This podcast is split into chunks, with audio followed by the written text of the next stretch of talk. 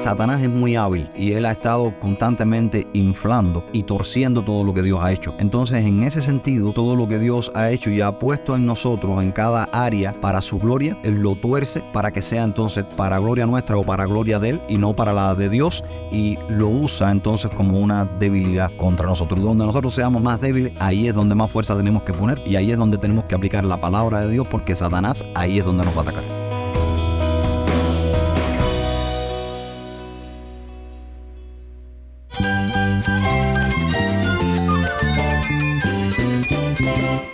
Cristo es la esperanza. Cristo es mi Señor y mi Salvador.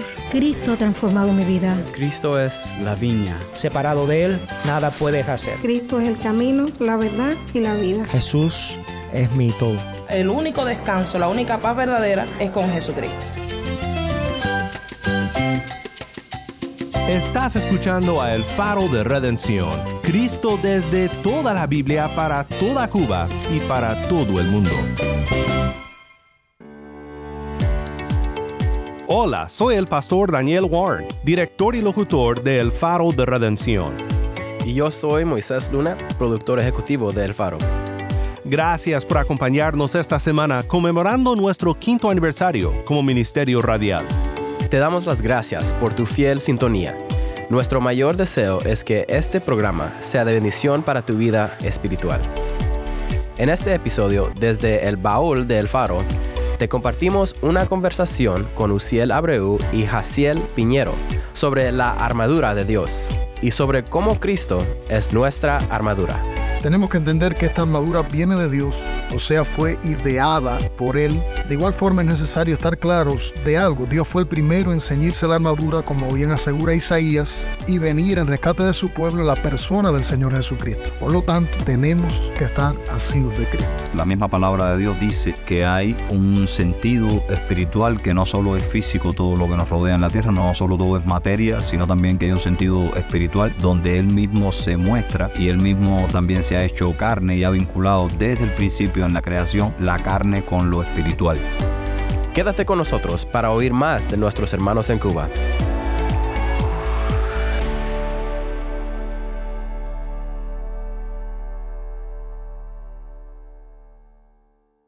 Antes de comenzar, quiero que escuches un nuevo testimonio desde Cuba. Hola, mi nombre es Diony López, tengo 27 años de edad. Bueno, siempre que me preguntan acerca de cómo conocí a Cristo, de, de cómo fue mi testimonio de conversión, siempre digo que no tengo un testimonio sorprendente, porque no tuve un antes de Cristo, siempre crecí en, en la iglesia. Pero cuando me pongo a, a, contar un poco de mi vida, me doy cuenta de que sí, de que, de que Dios hizo algo milagroso, porque yo crecí en un ambiente realmente difícil. Eh, visité la iglesia gracias a mi bisabuela, pero a mi alrededor todo lo que se veía era corrupción. Mis tíos, mi mamá, mi papá no lo tuve cerca. Todo lo que yo vivía a mi alrededor era un ambiente bastante complicado. Pero bueno, gracias a Dios, mi bisabuela, que falleció cuando yo tenía unos 13 años, siempre me, me llevó a la iglesia de pequeño crecí en la palabra de Dios, crecí en, en sus fundamentos y eso siempre tengo que agradecerlo. Pero cuando tenía unos 13 años, perdí a esa persona que siempre me llevó a la iglesia y un poco me sentí culpable porque por ese tiempo yo no estaba visitando la iglesia. Era en la edad de la adolescencia, una edad bastante difícil, tiempo de becado en la escuela y demás, y, y dejé de ir a la iglesia. Y yo siempre me cuestioné eso. De hecho, yo me culpé por la muerte de mi bisabuela, que fue así repentina, ya no tenía ninguna enfermedad terminal ni nada así. Y siempre me culpé de eso.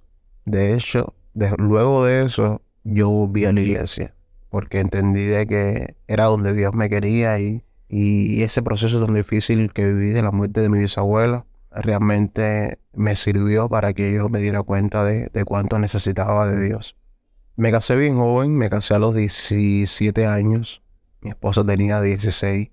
Otro eh, motivo por el que le doy muchísimas gracias a Dios porque fue un proceso bastante difícil no tanto para nosotros, sino para la realidad en la que nos encontrábamos, porque éramos muy jóvenes y parte de la familia no estaba de acuerdo. Pero bueno, Dios usó milagrosamente nuevamente esta situación para, para hacer algo lindo. Nos casamos jóvenes, pero decidimos servir al Señor, decidimos salirnos de donde vivíamos y mudarnos a otro lugar donde hoy llevamos ya cerca de ocho años plantando una iglesia y damos gracias a Dios porque hasta aquí Él ha sido fiel. Mi esposa también conoció al Señor desde pequeña, sin embargo creció en un ambiente muy similar al mío y siempre quedamos testimonio a Dios de, de, lo que Dios ha hecho en nuestras vidas en estos años de casado y de vida en general. Siempre hablamos de eso, de cómo Dios nos sacó a ambos de realidades difíciles y nos unió para cambiar la historia y el curso de, de nuestras familias y de nuestras vidas. De la familia que hoy formamos porque tenemos dos niños pequeños, una hembra de 5 años que se llama Grace y un niño de 2 años que se llama Derek. Y le damos gracias a Dios porque hasta aquí Él ha sido fiel, porque hemos visto su mano siempre obrando a favor nuestro y porque usó a personas específicas y especiales en, en nuestra infancia y adolescencia para de alguna manera eh, instruirnos y, y llevarnos siempre por este camino del que no queremos apartarnos nunca. Muchas gracias y muchísimas bendiciones a todos.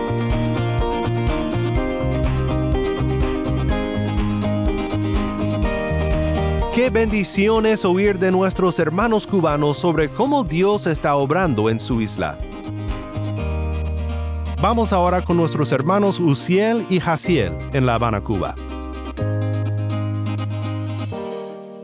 Gracias Daniel por este tiempo. Es un placer estar con mis hermanos, hermanos pastores que quieren compartir sus conocimientos y reflexiones acerca de este tema que estamos tratando en la serie de esta semana. Ellos son el pastor Uciel y el pastor Jaisel. Gracias Jaisel, gracias por tu tiempo, gracias por estar con nosotros, con el Faro de Redención. Notamos en la introducción de esta serie que toda la armadura de Dios se puede resumir en una sola palabra, que es Cristo. Por ejemplo, el cinto de la verdad del Evangelio, el escudo de la fe en Cristo, el casco de la salvación en Cristo. Puede resumir para nosotros, para los oyentes, la importancia de lo que Pablo dice aquí. ¿Por qué es tan importante para el creyente acudir a Cristo en la guerra espiritual?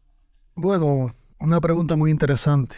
La frase clave, una de las frases clave de la carta a los Efesios y aún de todo el Nuevo Testamento es en Cristo. Esto aplica también para el capítulo 6 del libro de, de, Efesios. Significa que la fuerza del creyente para enfrentarse a la lucha espiritual viene solo de Cristo. Por eso yo creo que estos versículos pueden resumirse en vestidos del Señor Jesucristo como la propia palabra asegura. Tenemos que entender que esta armadura viene de Dios, o sea, fue ideada por Él de igual forma es necesario estar claros de algo. Dios fue el primero en ceñirse la armadura, como bien asegura Isaías, y venir en rescate de su pueblo la persona del Señor Jesucristo. Por lo tanto, tenemos que estar asidos de Cristo. Gracias, En algunas partes del mundo es difícil reconocer que hay un oscuro reino espiritual, pero el caso de Cuba, el trasfondo de Cuba, la cultura que, que tiene, eh, donde muchas personas conocen bien el ámbito espiritual en lo que es la santería y toda esta religión de ocultismo, ¿por qué debe el cristiano, bueno, en general todos, reconocer este ámbito espiritual? Bueno, yo creo que retomando el punto de lo que estaba hablando Jaisel en cuanto a la armadura de Dios, primero la misma palabra de Dios dice que hay un sentido espiritual que no solo es físico todo lo que nos rodea en la tierra, no solo todo es materia, sino también que hay un sentido espiritual donde Él mismo se muestra y Él mismo también se ha hecho carne y ha vinculado desde el principio en la creación la carne con lo espiritual. Nosotros mismos somos cuerpo y espíritu y en ese sentido tenemos que reconocer entonces la dualidad la dicotomía que el hombre tiene y que hay dos espacios entonces en el que tenemos que vivir y con lo que tenemos que estar pensando constantemente y lidiar constantemente en nuestra vida. El espacio espiritual obviamente es uno de ellos y no podemos dar la, la, espalda a ese sentido. Ahora, el punto es cómo nosotros tomamos entonces lo espiritual como bueno o malo porque hay aquí en la carta de los Efesios básicamente dos posturas que Dios deja. Dice que tenemos una lucha espiritual, una guerra espiritual que no es contra carne ni sangre, o sea, que no es contra personas, sino contra principados, contra huestes espirituales de maldad que habitan en las regiones celestes. Y en ese sentido, Dios dice, bueno, hay un ámbito espiritual con dos posturas. Hay algo que está bien y es todo lo que tiene que ver con Dios y con su reino y algo que está mal y es lo que tiene que ver con los ángeles caídos, Satanás y sus demonios. Entonces, en ese sentido, ¿cómo nosotros sabemos que la vida espiritual que nosotros estamos llevando sirve a una y no a la otra parte. Creo que la carta nos enfoca bien, como decía mi amigo el pastor Jaisel, que debemos usar la armadura de Dios que como bien eh, se ha dicho en el programa, resume cada elemento de la armadura de Dios un área que cubrió la obra de Cristo en la cruz y en su resurrección. La fe, la justicia, la verdad con la palabra de Dios, la salvación, los zapatos que son el apresto del Evangelio de la paz. Nosotros tenemos que entender que si estamos sirviendo al reino de Dios, estas cosas ya han sido imputadas en nosotros, tenemos la victoria por Cristo y nosotros tenemos entonces que poder abrir los ojos de las personas que estén sirviendo a otro reino espiritual para poder mostrarles cuál es el camino más excelente. ¿Qué significa el Evangelio de la Paz? Bueno, recién acabábamos de conversar, te decía Yamil, sobre las, digamos, las dos posturas o, o los dos senderos principales espiritualmente hablando. El sendero que tiene que ver con el reino de Dios y el sendero que tiene que ver con Satanás y sus demonios. Lo único que hace Satanás es destruir, romper, dividir. Y en ese sentido Dios nos transmite siempre en la Biblia como las personas que se han dejado llevar por eso y también por nuestro pecado, no podemos echar nuestro pecado a un lado, no todo es culpa de Satanás, sino que nosotros, que somos pecadores, nos damos también a nuestros deseos, a nuestros placeres de la carne a nuestros deleites y nuestro pecado nos domina. En ese sentido, el Evangelio de la Paz tiene que ver con que cada persona que no tiene a Cristo en este mundo está en disputa, está en guerra con Dios. Porque si tú no tienes a Cristo, tú obviamente no has sido reconciliado con Dios y no has cruzado el puente que es Cristo para vencer esa brecha, ese abismo que te separa de Dios, porque como no habita la reconciliación del Espíritu Santo en ti, entonces tú eres enemigo de Dios, conforme a lo que lo describe la palabra. El Evangelio de paz, por tanto, es la misma obra de Cristo en la cruz y en su resurrección, hecha por los escogidos de Dios para tender ese puente del que hablábamos ahora, para que tú seas reconciliado con Dios. Por eso es que se le llama, a mi entender, el Evangelio de paz aquellos que están sirviendo a un reino espiritual ahora distinto, tienen en la buena noticia del Evangelio la capacidad, la oportunidad, la posibilidad de hallar paz, reconciliación para con Dios. Se trata de ilustrar esta batalla de las huestes de Satanás contra Dios, contra los hijos de Dios, y es el hecho de tener o de usar proyectiles, dardos contra nosotros. ¿Cuáles son estos dardos, estos proyectiles del enemigo al cual nos enfrentamos hoy en día?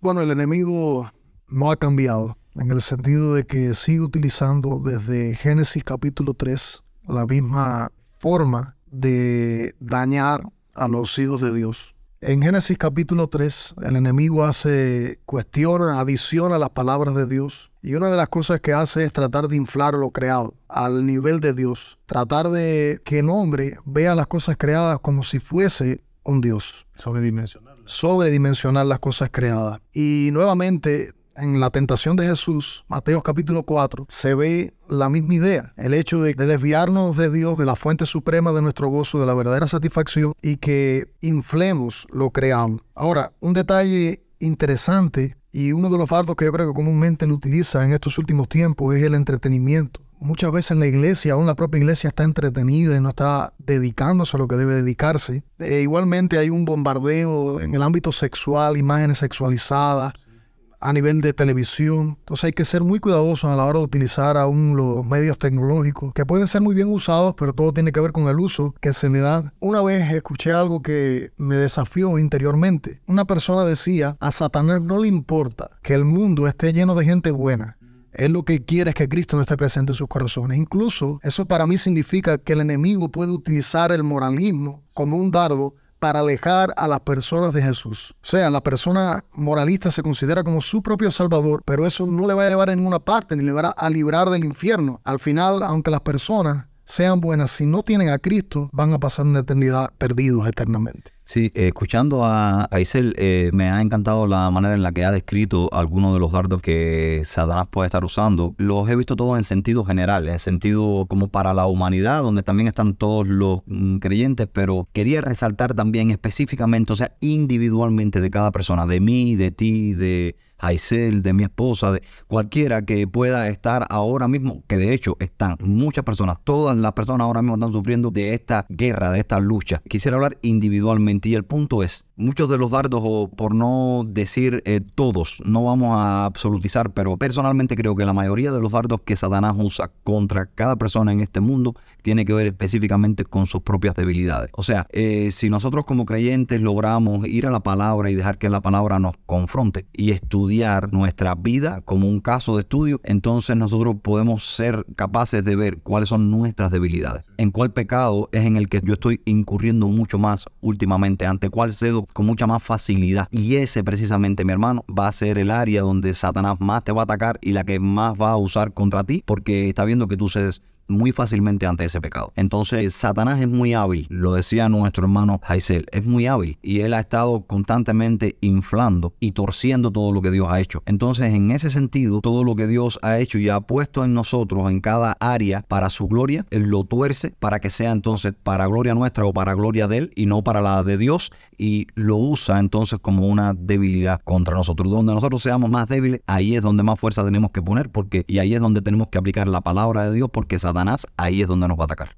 ¿Qué palabras de ánimo tienen para aquellas personas que estén escuchando y se encuentren, ahora mismo estén en medio de una fuerte lucha espiritual? De mi parte, correr a Jesús. Creo que es el, el, mensaje para creyentes y para no creyentes. La persona que no tiene a Dios y está sumergida en, en un ambiente demoníaco, de espiritualidad demoníaca, o aún así está siendo influido por el enemigo, yo creo que tiene que correr a Jesús. Y el creyente igualmente tiene que correr a, a, Jesús. La Biblia dice que debemos resistir al diablo y la única forma en la que podemos resistir al diablo es si estamos revestidos del Señor Jesucristo, si estamos asidos de Él, si estamos mirándole a Él. Entonces yo creo que la clave es que podamos correr a los pies de Cristo, humillarnos ante Él y confiar en promesas de su palabra. Aún la propia Biblia asegura que ni las puertas del Hades prevalecerán ante la iglesia de Jesucristo. Pero la clave es que estemos fundamentados sobre la roca que es Cristo y cuando vengan todos los cataclismos y aún los dardos del enemigo, no caeremos porque estamos fundamentados sobre la roca. Me encanta eh, la idea que Hazel habla sobre ir a Cristo. Dios, dice el libro de los Hebreos, nos ha hablado en otros tiempos a través de otros métodos y a través de los profetas, pero en este tiempo nos ha hablado a través del Hijo. Es posible, quiero leer un texto que es, digamos, mi exhortación y mi ánimo para todas las personas que lo están escuchando. Corrobora lo que ha dicho Aisel y le suma también otro punto. Dice, tú, sin embargo, persiste en las cosas que has aprendido y de las cuales te convenciste, sabiendo de quienes las has aprendido y que desde la niñez has sabido las sagradas escrituras, las cuales te pueden dar la sabiduría que lleva a la salvación mediante la fe en Cristo Jesús. Toda la escritura, dice Pablo, es inspirada por Dios y útil para enseñar, para reprender, para corregir, para instruir en justicia, a fin de que el hombre de Dios sea perfecto, equipado para toda buena obra. Cristo es lo esencial. Cristo es la única persona a la que podemos acudir y Cristo hoy nos habla claramente a través de su palabra, de su escritura. Gracias mi hermano, gracias Aisel, gracias Uciel por su tiempo, gracias por estar con el Faro de Redención y Dios te bendiga.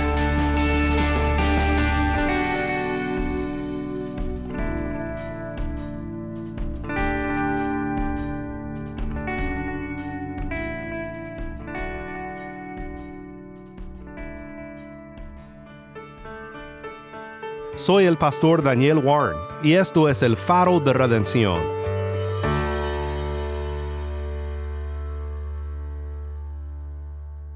Gracias por acompañarnos en esta serie conmemorando cinco años del faro de redención.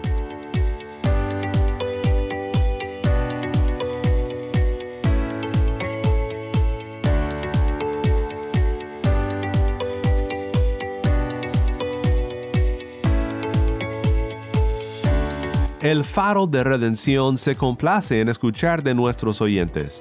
Mándanos un correo electrónico a ministerio arroba el faro de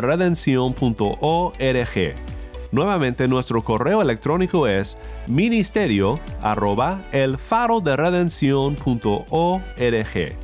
Cuéntanos desde dónde nos escuchas y cómo podemos estar orando por ti. O si te es más fácil, puedes enviarnos un mensaje en WhatsApp. Nuestro número es 1-786-373-4880. 1-786-373-4880. Si estás fuera de Cuba y deseas unirte con nosotros en nuestra misión de proveer este programa como un obsequio de amor para Cuba, visita nuestra página web elfaroderedención.org diagonal donar. Nuevamente, elfaroderedención.org diagonal donar. Y no olvides que nos puedes encontrar en las redes sociales, en Facebook, Instagram y Twitter. Solo busca El Faro de Redención. O en Twitter, búscame en arroba W-A-R-N-E.